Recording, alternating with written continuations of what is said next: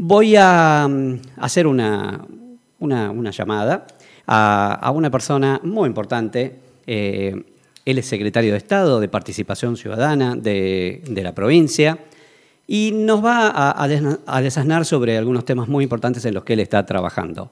Del otro lado tengo al doctor José Farjat. ¿Cómo estás? Buenas noches. Esto es La Noche Menos Pensada.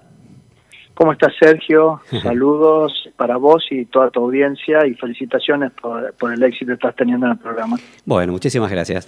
Bueno, doctor, eh, sos una persona con mucha trayectoria, ahora en un ratito vamos a, charlar de eso, pero me interesó eh, un tema que tiene que, ver con una problemática que hemos tocado mucho en este programa, de la cual vos tenés mucha experiencia en, todo tu trabajo y me gustaría que compartas eso con nuestra audiencia. Tiene que ver con algo que yo veo, que por ejemplo, ¿cómo puede ser que mientras eh, desde el Estado, por ejemplo, desde tu función, se generan un montón de trabajos, un montón de, avances acerca de lo que tiene que ver con la cultura machista, con la violencia machista, con la violencia contra las mujeres, el espacio que tienen que tener las mujeres, la paridad. Vos ponés cualquier medio de comunicación y muchas veces vemos que están cargados de contenidos que van en contra o conspiran contra esa construcción que se está haciendo desde el Estado, desde la sociedad. a, qué se debe? ¿Por, qué los medios van a veces a contramano de eso mismo que tratan de, inculcar o transmitir? Mira, Sergio, tocaste uno de los temas que creo que hoy Argentina eh, está desarrollando, no tan solo en políticas públicas, sino va tomando conciencia de, de pensar esto, la violencia la violencia hacia la mujer y, y cómo también algunas conductas que vos recién marcabas eh, han facilitado y han permitido que esos patrones de violencia puedan impactar o que puedan este, seguirse produciendo. Acá hay un tema muy importante que tenemos que poner en la centralidad, que es, hay una cultura que ha tomado como y ha naturalizado patrones de violencia y que se han incorporado. Acabo de hablar de una cultura machista. Bueno, toda esa cultura que hemos tenido, eh, que se han consentido, conductas, que hay patrones que, que han, se han naturalizado y que se han sostenido a lo largo del tiempo, que hoy están puestos en tensión, que hoy se discuten, que hoy se plantean estas capacitaciones. Y no tan solo en los medios de comunicación, sino hay que observar todas las facetas comunitarias en la sociedad en la cual tenemos que generar capacitación, tenemos que generar los espacios reflexivos, pero pensando en generar una nueva cultura, una cultura que puede interpretar la igualdad en cuanto al género, también la convivencia pacífica en la diversidad y también un concepto que me parece que hay que trabajarlo y trabajarlo cada vez con, eh, de más de cerca, es plantear eh, algo nuclear. El varón y la violencia, el varón y la violencia hacia la mujer. Y ah, esto me parece como muy importante. Hablamos de violencia de género, pero creo que tenemos que dar un paso más y poner en escena qué es lo que está sucediendo. Eh, pero bueno, la primera etapa es reflexiva, la primera etapa es dar cuenta que hay un problema, la una tercera parte es actuar frente a ello, y el Estado provincial eh, la semana pasada estuvo reunido eh, el gobierno nacional con un equipo, el Consejo Federal de Femicidio, se reunió por primera vez en Tucumán ah, y tanto equipos de, del gobierno nacional como de la provincia eh, se han reunido para desarrollar estrategias, profundizar políticas públicas y corregir las que deban corregirse. Esa es el, eh, la mirada que se tiene hoy. Por ejemplo, una de las herramientas que está diseñando el Ministerio de Seguridad de la Nación es, una, es un sistema de denuncia único en materia de violencia de género que se, se va a llamar URGE ah, y este ya en Tucumán ya se están realizando investigaciones y la Nación está trabajando en ese sentido. La ministra de Seguridad de la Nación, Sabina Frederick, este, ya lo anunció aquí en, en la provincia la semana pasada. Estas son cosas importantes. Y también a la vez de capacitaciones que estamos teniendo los funcionarios, capacitaciones que se están teniendo en diferentes ámbitos, pero bueno, hoy hay esta mirada de que hay que profundizar, de que hay que darle más ritmo, más repetición y rutina. Y en el caso que nosotros trabajamos en la Secretaría de Participación Ciudadana, Prevención Comunitaria, trabajamos en los barrios, tenemos un despliegue también en municipios, eh, nos lleva a poner que tenemos que trabajar eh, estos conceptos, ¿no? El varón y la violencia y, específicamente el varón y la violencia hacia la mujer. Que el varón también participe eh, en, estos procesos de formación y reflexión para que, bueno, como comunidad podamos pensar de ser mejores, ¿no? Claro, claro, claro. a ver, esto, esto, a ver, para no, no, perder la, forma tan clara que tenés de, comunicar esto que estás haciendo, me gustaría llevarte a un terreno un poco más, más doméstico. Eh, ¿Qué le pasa al hombre con este tema? Vos hablaste ¿no? de poner en su lugar las cosas como tienen que ser, poner al hombre ¿no? en, el rol este, pero ¿por qué el hombre, eh, hablando de la vida cotidiana, no se involucra cuando hay una situación de violencia de género cerca de donde la persona está. Por ejemplo, a la vecina el marido le pega, se escuchan gritos y todo, pero como que no, no hay como... ¿Te acuerdas las viejas películas del Far West donde bajaba el, jinete, el, vaquero, eh, que los indios o, el, vaquero malo estaba agarrando a una señorita y le quería pegar, entonces se bajaba el caballero y la defendía, todo? ¿Qué pasó con la, caballerosidad? Que ya no vas a ver mucha gente, muchos varones que se involucren a la hora de, cortar una situación de violencia que puede ser al lado de la vecina, un familiar cercano.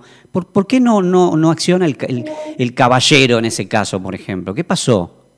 Mira, vos, vos estás tocando un tema que, si me permitís, vamos a ver un poquito y lo empleamos. Dale. Eh, eh, esto es el caso de violencia porque la comunidad no interviene o no acompaña. En muchos casos lo hace, en muchos casos no sabe cómo hacerlo. Claro. Y también, esto que yo te decía, de ir un poquito más arriba es, el individualismo se planteó dentro de nuestra comunidad. A veces los problemas de los otros no son nuestros problemas, entonces no intervenimos. Por eso yo te hablo de esto de prevención comunitaria, cómo fortalecemos eh, equipos, cómo fortalecemos una comunidad que puede identificar esta problemática. Por ejemplo, hay patrones que se fueron consintiendo. La violencia en la mujer mucho tiempo ha sido consentida, ha sido algo naturalizado. Entonces no se lo veía como algo malo. Entonces había un vecino que no iba a interactuar porque creía que eso estaba dentro de la órbita de una relación normal. Hoy nosotros ya podemos saber que la violencia hacia la mujer tiene diferentes tipos de manifestaciones, desde la emocional, la física, la psicológica, y así podemos enumerar este concepto que, que hoy podemos hablar eh, en, un informe este, había una conclusión que decía, no es que, tenemos más casos de violencia de género, sino que empezaron a denunciarse, es que empezó a llegar a la órbita de una denuncia de la protección de, ya sea tanto de, los sistemas eh, judiciales, estos casos de violencia de género, entonces estas cuestiones que es lo que nosotros estamos trabajando en la Secretaría de Participación Ciudadana, generar esta reflexión para desmontar ese patrón de que ha consentido, que ha naturalizado. Pero también en esto lo tenemos que hacer junto con la comunidad, lo queremos hacer junto con el municipio. Por ejemplo, ayer hemos, eh, hemos llevado adelante eh, desde la Secretaría de Participación Ciudadana, con articulación con el Ministerio de Desarrollo Social, también con la Secretaría de, eh, Territorial y la Dirección también de Territorial, lo que es eh, vecinos y vecinas en diálogo en una construcción para desarrollar habilidades de mediadores comunitarios con la finalidad de construir una red de gestores comunitarios que puedan identificar qué hago frente a este problema, en el caso de la violencia, en el caso de, una discusión entre vecinos, eh, que tengamos herramientas que nos permitan ese fueguito que se está creando y que después puede ser un incendio en la comunidad, que se lo pueda administrar el, conflicto, la conflictividad social existe y existe desde tiempo inmemorial. Pero tenemos que darle a la comunidad que, no tenga temor a, resolver el conflicto, a que se puedan arbitrar caminos y medios para que eso no traiga un mayor problema. Cuando hablamos de violencia hacia la mujer, no tan solo hablamos de una lesión o hablamos de, de, de, algunas de estas manifestaciones emocionales o simbólicas de la violencia de género, sino también estamos hablando de femicidios, ya esta figura se incorporó al Código Penal argentino, ya hoy hablamos de esto en América Latina, se viene haciendo un trabajo muy fuerte en, Argentina, se vienen creando los dispositivos, no había un Ministerio de la Mujer, hoy existe, porque se lo ha reconocido como una problemática, en Tucumán existe la Secretaría de la Mujer, algo que no existía, hoy ya tiene un rango de Secretaría de Estado, y así es que nos vamos articulando para dar respuesta. En el caso del Ministerio de Seguridad dentro de la Secretaría de Participación Ciudadana, nosotros tenemos un diseño eh, de, trabajo con la comunidad. Y más cuando es participación ciudadana, es un codiseño con la comunidad porque nosotros nuestra política pública es una política pública que conversa con la ciudadanía, que se codiseña con la ciudadanía, porque cada territorio, cada lugar es diferente y que puede incorporar esa configuración cultural del lugar es importante. Y también que los actores y actrices, los líderes y lideresas barriales, este, puedan tomar e intervenir en la gestión. No que hagan un trabajo con respecto a la denuncia, pero a veces nosotros creemos que todo el mundo sabe lo que es la violencia hacia la mujer y frente a ello una víctima que sabe qué puede hacer y a dónde acudir. ¿Qué hago y a dónde acudo? A veces son las dos preguntas que no se pueden resolver y que tengamos en la comunidad personas que puedan ayudar a otras es que nos permite avanzar de ese individualismo a la construcción de una comunidad más fuerte y mejor. Mira, eh, también pasa que, bueno, es como en todo, ¿no?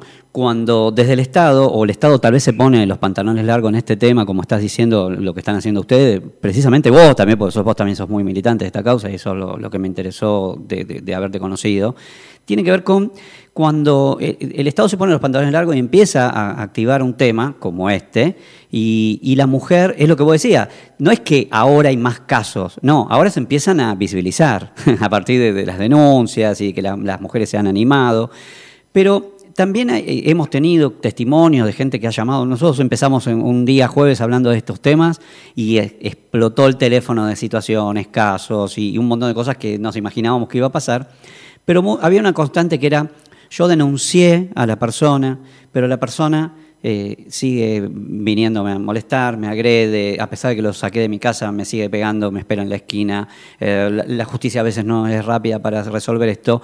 ¿Cómo se le quita el miedo cuando por otro lado le enseñamos a las mujeres a denunciar, pero por otro lado, a veces los mismos mecanismos o la burocracia hace que la persona que denuncia termina viviendo un infierno peor porque aparte de que le pegan, ahora le pegan porque aparte denunció. ¿Cómo, cómo se soluciona? ¿Cómo el Estado le, da esa primera eh, solución a la persona que se animó a, denunciar? Bueno, hay, hay, algo importante, Sergio, que marcar. Eh, en, este, en esta etapa, eh, yo siempre digo que hay, que hay que mirar como procesos. En todo esto, en que empezó a visibilizarse la violencia, de género como una, una problemática en la comunidad, empezaron a generar líneas de, trabajo, tanto en el Poder Ejecutivo como en el Poder Judicial, empieza a surgir fenómenos que, por ejemplo, vos podés leer una noticia que dice, a pesar de tener la pulsera, a pesar de tener eh, el, eh, la orden de no, de, no acercarse, tener una perimetral, violó la perimetral, lo mismo se acercó esa persona. Entonces quiere decir que algo, algo nos está pasando, estamos observando estos mecanismos tenemos que estudiarlos más a profundidad, ver, dónde está la cuestión. Porque también una, una cuestión muy importante en, esto es plantearnos cómo nosotros podemos hacer eh, el acto reflexivo de ese de ese hombre que, que ha ejercido violencia hacia una mujer y, que podamos desmontar todo lo que hay a la vuelta en esa situación. El Estado puede estar presente y tiene que trabajar y el, tanto el Poder Ejecutivo, el Poder eh, Judicial y el Poder Legislativo dará la herramienta legislativa. Pero acá hay una cuestión de trabajo de que pensábamos que con la pulsera se podía resolver, pensando que con la orden de restricción de acercamiento se podía resolver. Entonces se van rediseñando. Hay países donde se estudió eh, las órdenes de, de, restricción de acercamiento y también no, no, no eran favorables.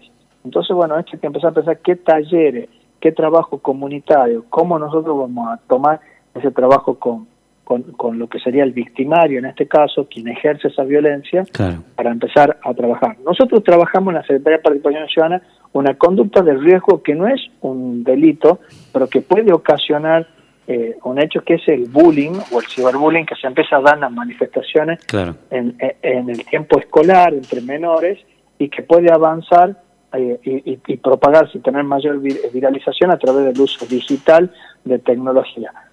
Ahí, cuando hablamos de esto del bullying, la violencia entre padres, son los primeros ejercicios de poder, de violencia de una persona que no tan solo discrimina, sino que pone le pone un, peso de, de, tensión que puede llegar hasta una agresión física a otros. Y estos son los componentes que más hacen la reflexión en esos momentos, porque el ejercicio del poder, resolver eh, nuestras diferencias o, tratar de imponer un punto de vista a través del uso de la violencia es lo que nos termina llevando a hablar de estos temas, ¿no? Claro, claro.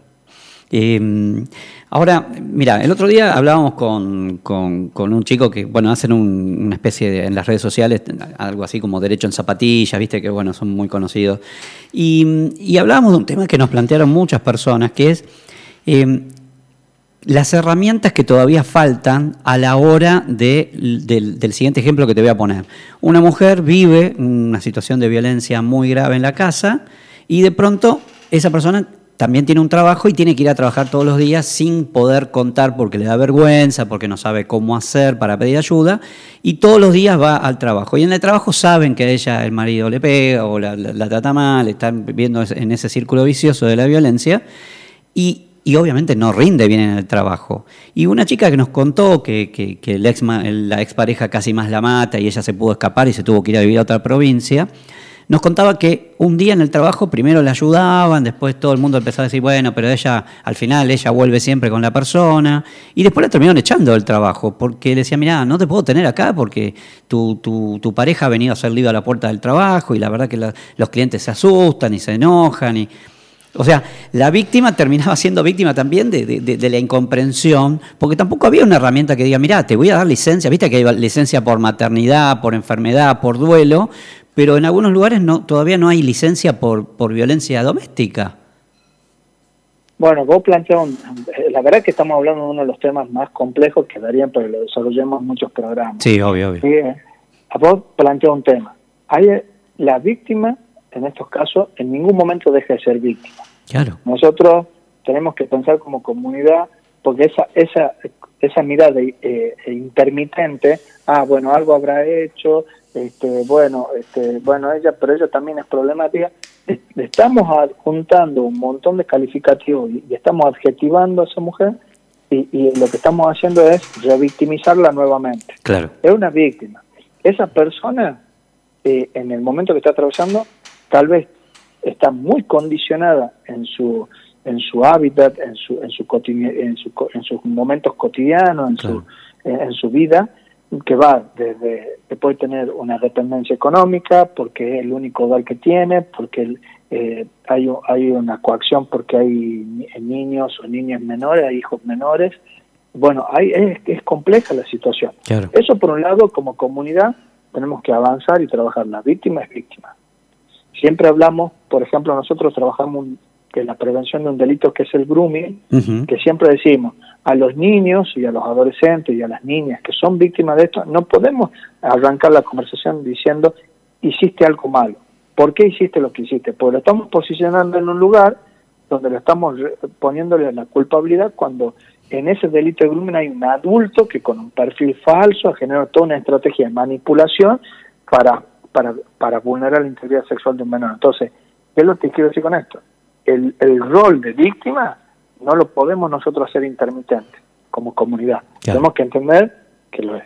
Y después vienen todas las nuevas líneas de protección que, están teniendo la mujer. Por ejemplo, hace poco el Ministerio de Desarrollo Social de la provincia, con el Instituto de la Vivienda y la Secretaría de la Mujer han avanzado en, lo que es una línea para pensar, bueno, lo que son refugios, lo que son este, hogares transitorios eh, para mujeres que han sido víctimas, se está trabajando en, todas estas líneas, pero que bueno, son políticas públicas nuevas que están surgiendo frente a la visibilización y también el haberse puesto en agenda que esto es un problema que tenemos en Argentina y lo tenemos que resolver. Claro.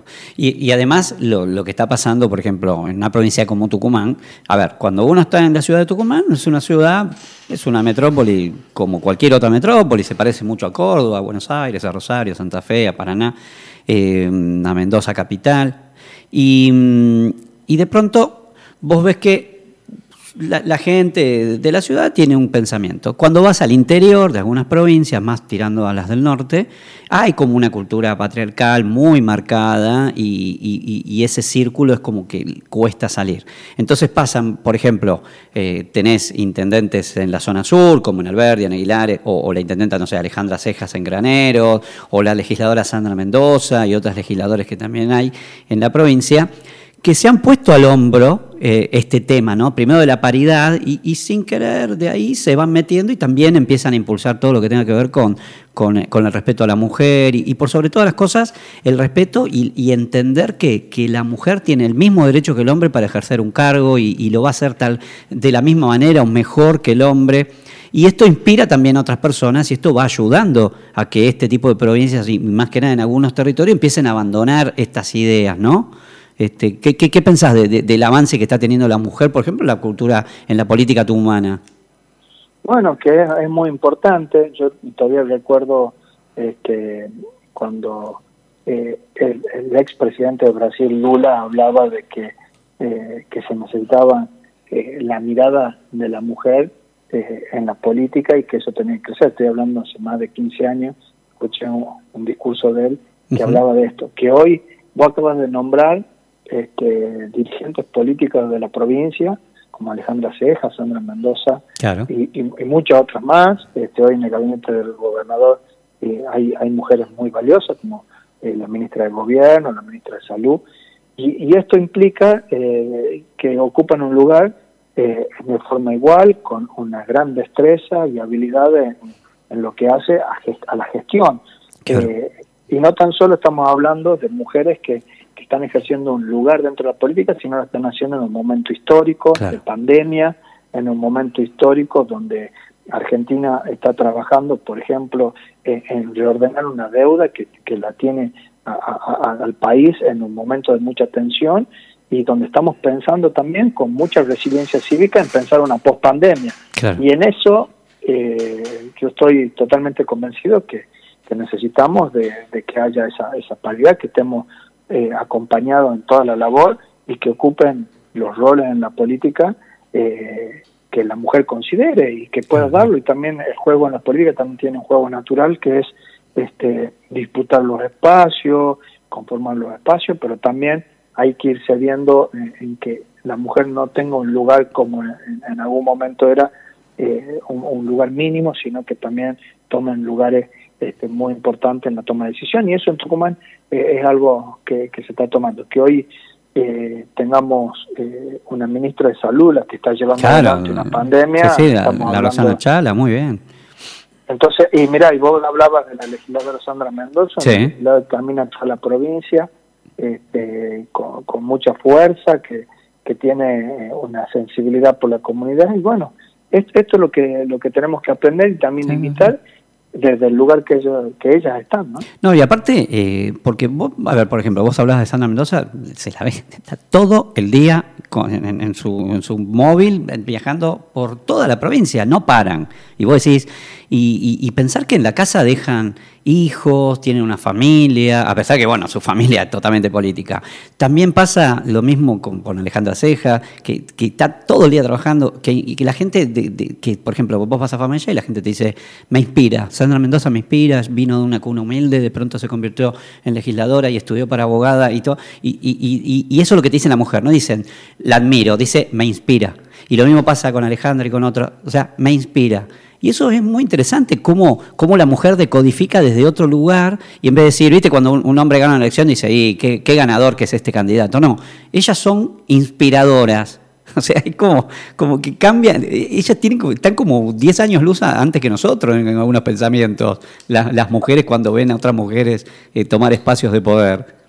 Bueno, vos usaste una palabra que nosotros nos sorprendimos mucho en el territorio y es una de las claves con las que trabajamos eh, en, las políticas públicas que llevamos adelante, la clave inspiracional.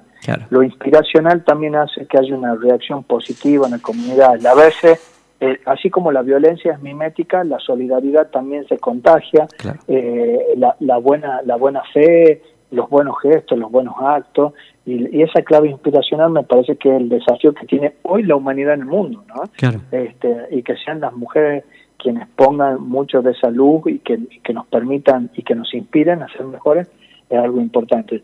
Eh, yo estoy convencido de eso, lo venimos trabajando y cuando hablamos de participación ciudadana, hablamos de líderes y de lideresas, de actores y actrices que se involucran en el territorio y tienen, eh, las dirigentes que vos mencionás, que tienen una responsabilidad política muy grande. Alejandro Ceja es una gran intendenta eh, que lleva adelante una gestión donde los esfuerzos diarios también son en el hogar, también los esfuerzos diarios son en la vida personal. Tocaste algo que a veces es difícil hablar, que a veces desde la gestión pública o de la política, el costado humano, el costado de la persona eh, es dejado de lado. Y a veces tenemos eh, personas de carne y hueso eh, que tienen la, toda la complejidad a la vuelta de, personas humanas, ¿no? De los desafíos, de crecer, de, gestionar, de dar respuestas. Pero cuando estás en, un cargo público, bueno, está la responsabilidad y el deber de darle respuesta a la comunidad y resolver sus problemas. Claro. Em, ahora te voy, te, voy, a poner en, otro lugar que me gusta, ah, porque este tema lo, doy yo en mis charlas de violencia y todo, y me, gusta escuchar opiniones de todo el mundo. Y, ya entiendo más o menos por dónde va tu pensamiento, me, interesa mucho. Em, hay como un trabajo de deconstrucción de, esto de la cultura machista, la cultura patriarcal. El, por ejemplo, algo que sí siempre cuento en mis charlas, que una vez, eh, no, hace falta nombrar porque no tiene sentido, pero bueno, altos funcionarios de, gobierno, no, importa, de hace muchos años atrás, este, allá en la época de los 90, cuando se empezaba a hablar por primera vez de estos temas, de la paridad de género, etcétera, había muchas mujeres, pero muchas mujeres muy representantes de este tipo de movimientos a nivel nacional y, históricos, y, estaban hablando acerca de este tema, ¿no? de, la, violencia, de la paridad, etcétera, ta, ta, ta, Y, la gente aplaudía a rabiar. Había muchos funcionarios varones, la mayoría eran, el 80% del auditorio eran varones, y aplaudían, pero realmente como que habían escuchado una genialidad, que sí lo habían escuchado. Y cuando yo me estoy por ir, dos funcionarios altos, muy altos, este, que incluso eran los que, los que habían organizado el debate, cuando termina la charla dicen, che, está para darle esa, ¿no? O sea, la misma que habían aplaudido recién, le terminan, y hicieron un comentario, entre cuatro o cinco que estaban ahí se empezaron a reír y, ese fue el, comentario final. Y yo dije, qué picardía, ¿no? Porque en realidad, en vez de, decir, bueno, a ver, voy a cambiar incluso hasta mis comentarios fuera de, rango, eh, termina, o sea, todo lo que le había quedado de la charla a esa persona era que la chica era linda, ¿entendés? Este, y me, chocó bastante porque dije, ¿qué cosa? ¿Es el, ¿Es el que acaba de organizar esta conferencia? Y termina haciendo ese comentario. Me, pareció como una contradicción muy grande y que eso también juega un poco en contra de todo lo que estamos tratando de construir desde ese lugar. Bueno, eh, el trabajo de, de, haber un cambio cultural eh, es algo que, tiene que darse en el tiempo, es un proceso. Por ejemplo, yo siempre eh, hablo hoy de lo que nos, nos costó y todavía cuesta el uso del barbijo. Es decir, algo que estamos hablando que es para que cuidar nuestra propia vida eh, ha, sido muy difícil. No sé si hoy, hoy a la distancia, pero volvamos al 20 de marzo de 2020. Ah, sí, sí, sí, ¿Qué tiene que ver con esto, con lo que vos me preguntás? Es que ese cambio cultural esa construcción, esa, todo ese estereotipo machista, esa conducta, esa cultura machista, con ese comentario, bueno, es todo un proceso que lleva. A veces hay cosas que surgen hasta automáticamente. Claro. Y por eso es que los espacios de reflexión. Ahí algo importante es, bueno, recrearlo ahora en la conversación, pero también es ejercitar, es empezar a darse cuenta lo que a veces uno trae cargado por una cuestión de una construcción histórica también informativa, eh, personal que podemos tener, y que recién ahora en estos tiempos lo estamos discutiendo, es decir, 20 años, 30 años, 40 años, 50, depende de la generación a la cual estemos hablando, eh, estos, estas discusiones recién se están dando ahora.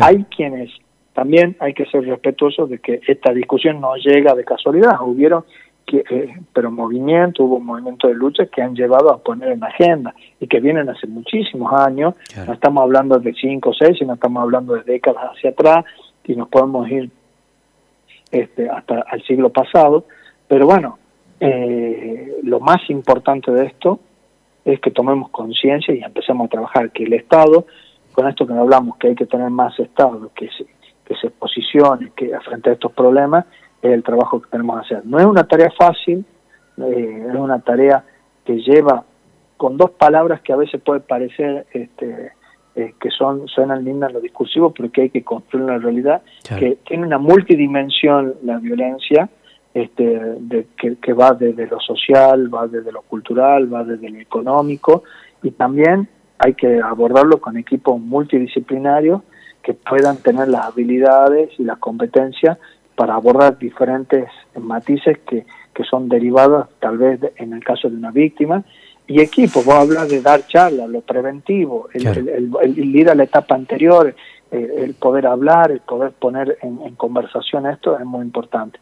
Muchas de las formas de aprender de, en la humanidad han sido conversaciones. Entonces esto de generar estas conversaciones, que en este caso, bueno, a través de un medio radial, que uno puede llegar al hogar y poder hablar de estos temas, son importantísimos. Totalmente. Mira, después están dos casos muy, muy, muy emblemáticos que te voy a contar ahora.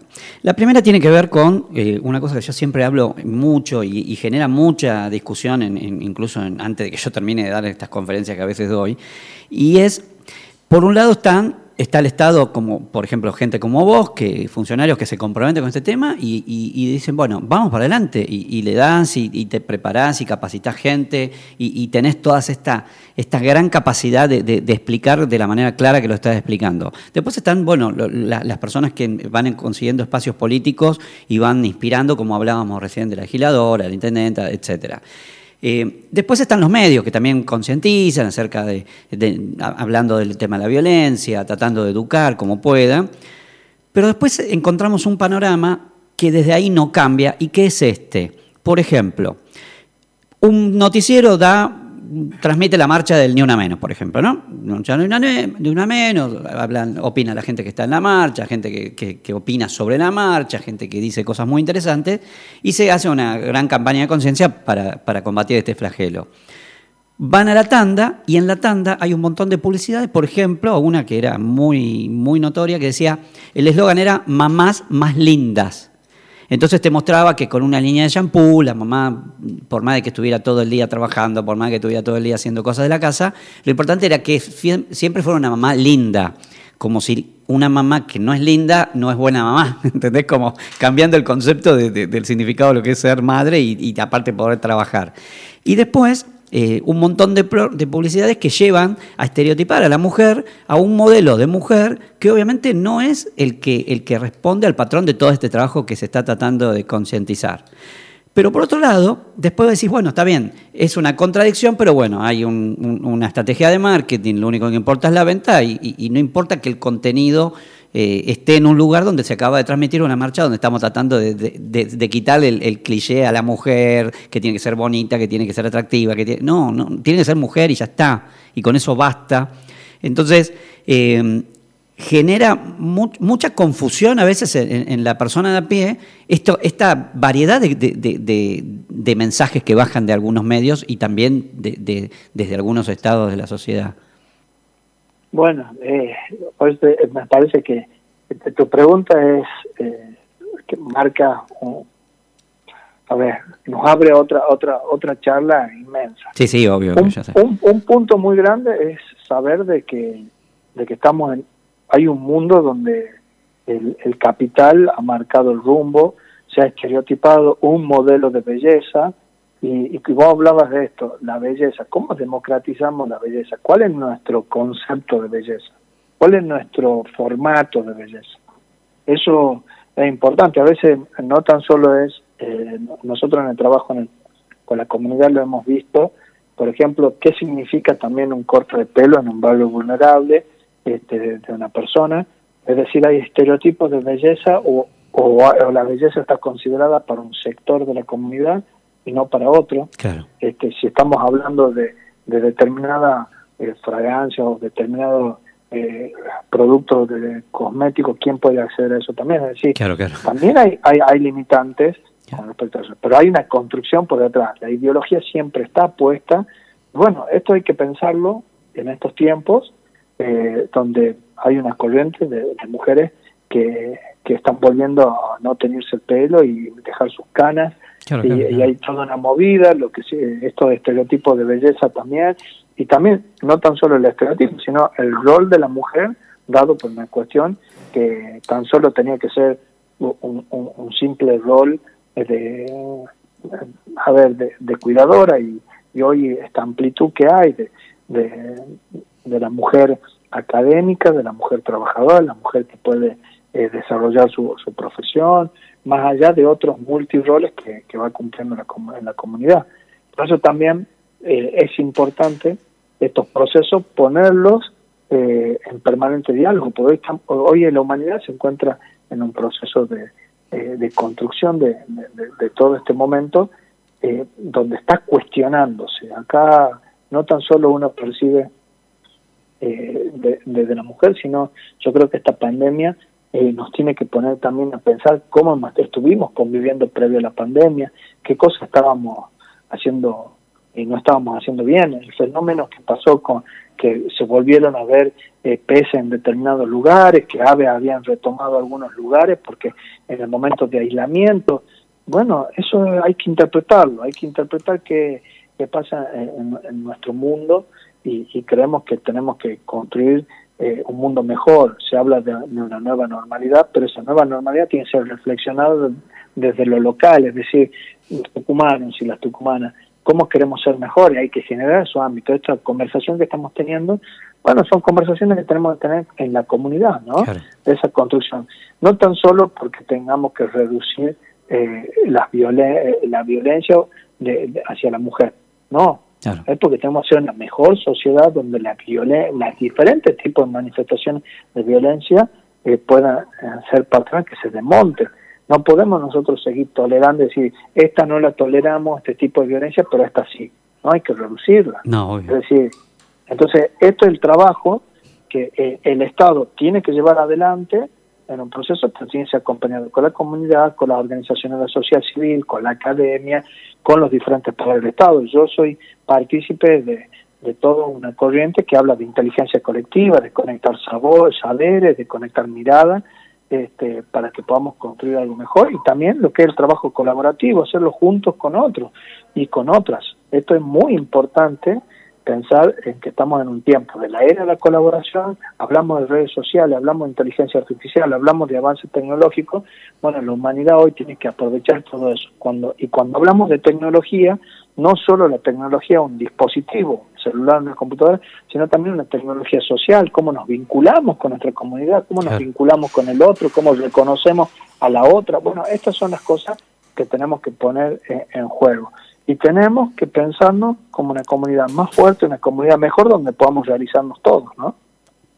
Claro. Y todos. Y mm, bueno, te, voy a hacer las últimas dos porque te, robé un montón de tiempo, me vas a matar, pero bueno, nada, es muy interesante la charla. Em, bueno, hablando de estos mensajes contradictorios, eh, te, pongo, te lo, te, lo, te lo grafico así visualmente.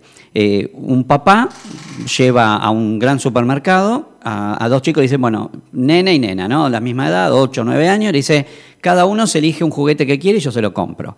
Eh, el nene se va a la sección juguetes varón y está bien marcada, ¿no? Que es varón, tiene un color celeste, bueno, etcétera. Hay autos de carrera, armas, armas de juguete, computadoras, notebooks de, juguete, eh, pequeños drones que se manejan con control remoto, eh, androides, robots espectaculares, telescopios, juegos de química, de médico, etcétera. La nena se va a la sección de juguete para mujeres, color rosa, todo, está. Una Barbie con una silueta espectacular, así 90, 60, 90, rubia, pelo, pelo rubio largo, la tez blanca, ojos celestes, eh, va a buscar otro tipo de muñeca y, otra es una más linda que la otra. Hay jueguito de pinturitas, una licuadora chiquitita, una cocinita, un bebé con el cochecito. El nene llega con un dron automático eh, que se dispara la, que dispara láser y la nena viene con un, con un bebé y un cochecito y una mamadera y un jueguito de cocina. Entonces la nena mira al, hermano y dice, obviamente, este mundo no, no está hecho para mí. ¿Qué, le pasa a los chicos que, ya vienen con una bajada de línea desde, desde lo que tiene que ver con, con, el, el, capital que, domina todo este tipo de mensajes? ¿Cómo, cómo le decimos a esa nena que, la mayoría de los juguetes están destinados a decirle vas a ser mamá, vas a ser cocinerita, costurerita, te vas a tener que vaquillar y tenés que responder al patrón de Barbie? Y que el valor no, no lo tiene, que al, varón se le ofrecen un montón de gamas de, posibilidades de juguetes, armas, trabajo, la cosa productiva, y, a, la nena se le, se le indica por lo reproductivo. Bueno, eh, esa es la discusión que estamos dando hoy, pero eh, es un poco de lo que, de lo que te decía Sergio. Eh, estas cuestiones culturales no tan solo tienen que ir a la comunidad, sino a los diferentes actores. Yo reciente marcaba la, la academia y tal vez no lo enumeré. También la actividad privada, el comercio, porque también esas opciones que te la puedan brindar en la góndola también es importante.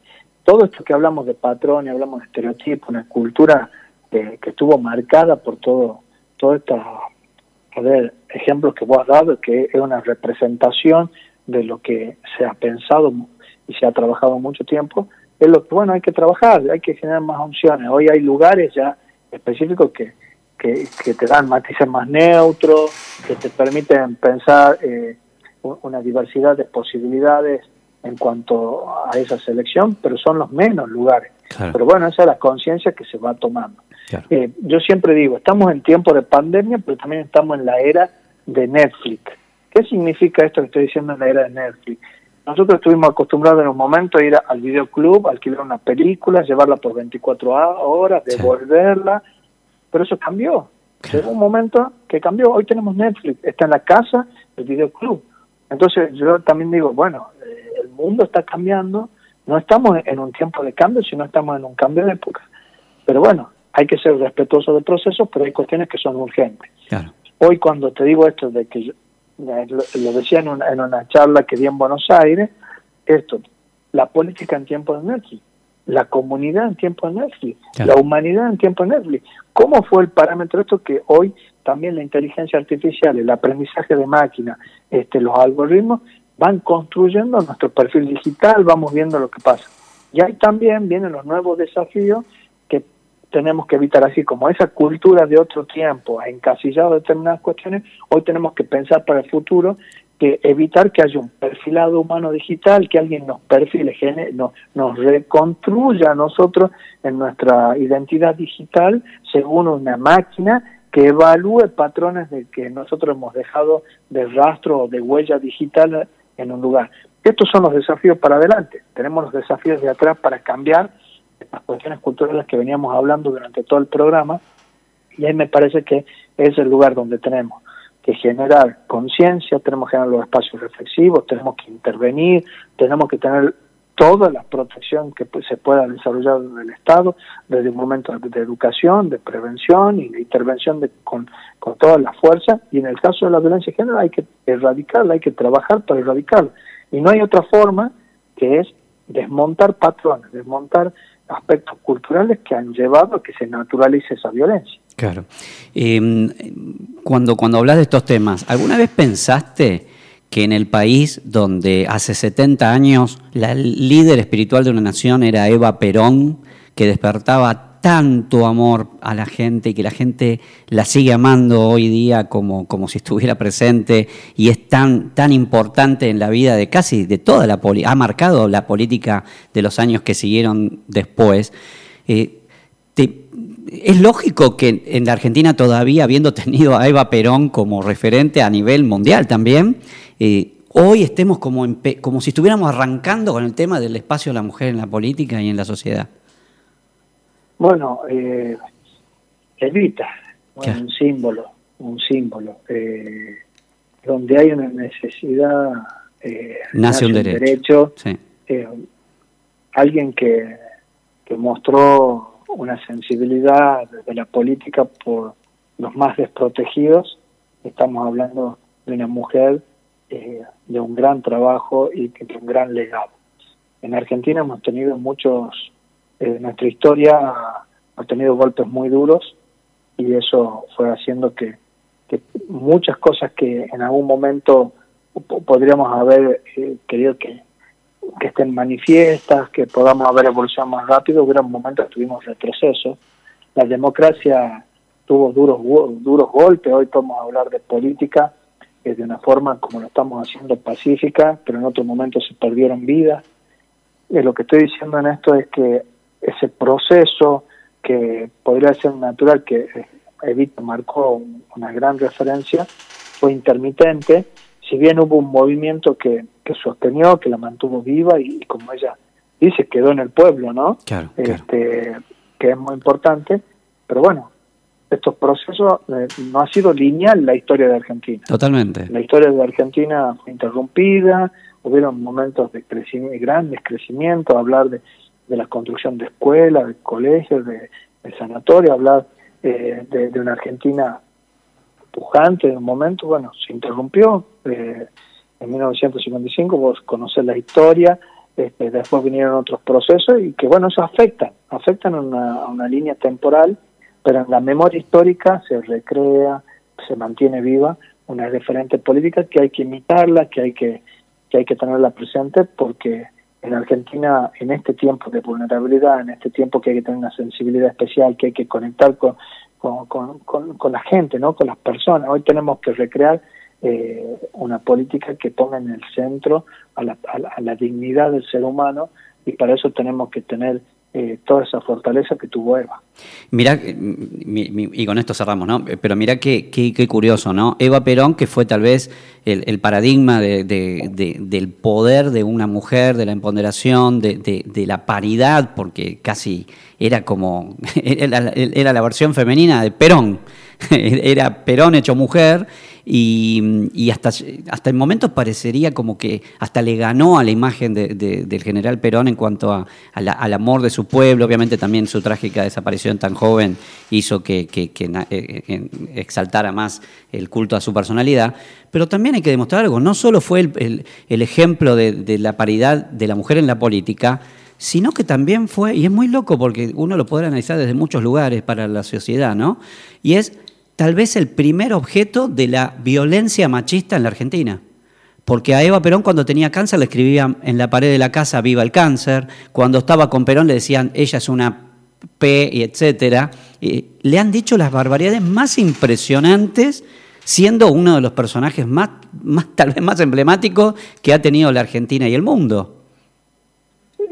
La violencia eh, se manifiesta de una forma brutal, Hmm. y por eso que tal vez todo lo que hemos conversado hoy, Argentina eh, tal vez ya desde ese tiempo eh, tenía que reflexionar y, se tenía que pensar que la violencia inusitada que, se vivió en ese momento y que hoy también la vivimos, eh, es parte de, de, estas manifestaciones que a veces se hacen públicas. Esto que vos decías, esas pintadas en, la crueldad. Por eso es que la violencia es algo que nos tiene que comprometer como sociedad, sin distinción de género, sin distinción de partidos políticos, sin distinción de opiniones. Hay que trabajar para desmontar, para eh, desactivar todos esos patrones de conducta que siguen permitiendo que la violencia de género ocupe un lugar eh, en, la agenda pública. Hay que, hay que trabajar para que realmente podamos desterrar la violencia, pero no tan solo la violencia de género, sino hay, tenemos que tener una sociedad mucho más pacífica. Hoy tenemos que tratar de que nuestros niños no, no tomen una mirada mimética que la violencia es una forma de comportamiento en nuestra sociedad, que una niña también que no no no no que esto no no sea algo que uno observa y que dice, bueno, puedo acudir a esto o a estos mecanismos. Claro. Esto es muy importante porque lo hagamos para demostrar que somos una sociedad mejor. Argentina siempre ha marcado un rumbo a nivel eh, mundial eh, y muchas veces nos ha llenado de orgullo en un montón de situaciones. Tenemos que trabajar para volver a tomar eso y ser un orgullo en el mundo del trabajo como comunidad. Y, y esto no lo vamos a resolver eh, hablando del Estado, hablando de una organización social civil, o hablando de, de, una academia, sino lo vamos a hacer construyendo equipos, construyendo espacios donde el compromiso esté volcado desde esa mirada de, una construcción de una sociedad más fuerte, más justa, más igualitaria, que pueda permitir eh, estos espacios donde realmente podamos erradicar a, la, violencia y sobre todo en el tema que hablamos hoy, violencia hacia la mujer. Bueno, eh, bueno, te quiero agradecer mucho. Sabés que sabes mucho, ¿no? Lo sabés, ¿no? Que sos bueno lo que estás haciendo, ¿no? lo sabés, doctor José ah, Muchas gracias. este, bueno, la verdad que me encantó hablar con vos. Este, tenés muy claro esto, lo que trabajás. Y, lo bueno es que cuando un funcionario entiende y decodifica lo que necesita una sociedad, es como casi la mitad del camino ganado, y eso está bueno. Este, quiero agradecerte mucho, casi te tuve una hora, me vas a matar, pero bueno, fue muy importante poder dedicar una hora de, un medio de comunicación tan masivo y este programa que se escucha tanto para hablar de un tema que a veces no se toca tanto, porque bueno, lamentablemente tiene que ver con esta educación de la que vos hablás. Así que bueno, doctor José Farjat, secretario de Estado de Participación Ciudadana. Te quiero agradecer muchísimo el que hayas estado y hayas compartido un rato con nosotros. No, muchas gracias Sergio, saludo a tu audiencia y, la verdad que yo soy fan de la radio porque la radio llega al hogar de la, de la familia, llega al hogar de los tucumanos y las tucumanas y que podamos hablar de estos temas tan importantes. Este, estamos haciendo prevención y estamos ayudando. Le invito a la comunidad a entrar a www.seguridad4g.gov.ar y ahí van a encontrar recomendaciones de qué hacer y a dónde acudir con diferentes temas, y entre ellos está el de violencia de género. Repetí la página si la gente se, se engancha. www.seguridad4 con número g de gato con Perfecto. Bueno, así pasó el doctor José Farjat, secretario de Estado de Participación Ciudadana de la provincia. Muchísimas, muchísimas gracias. Muchas gracias. Saludos.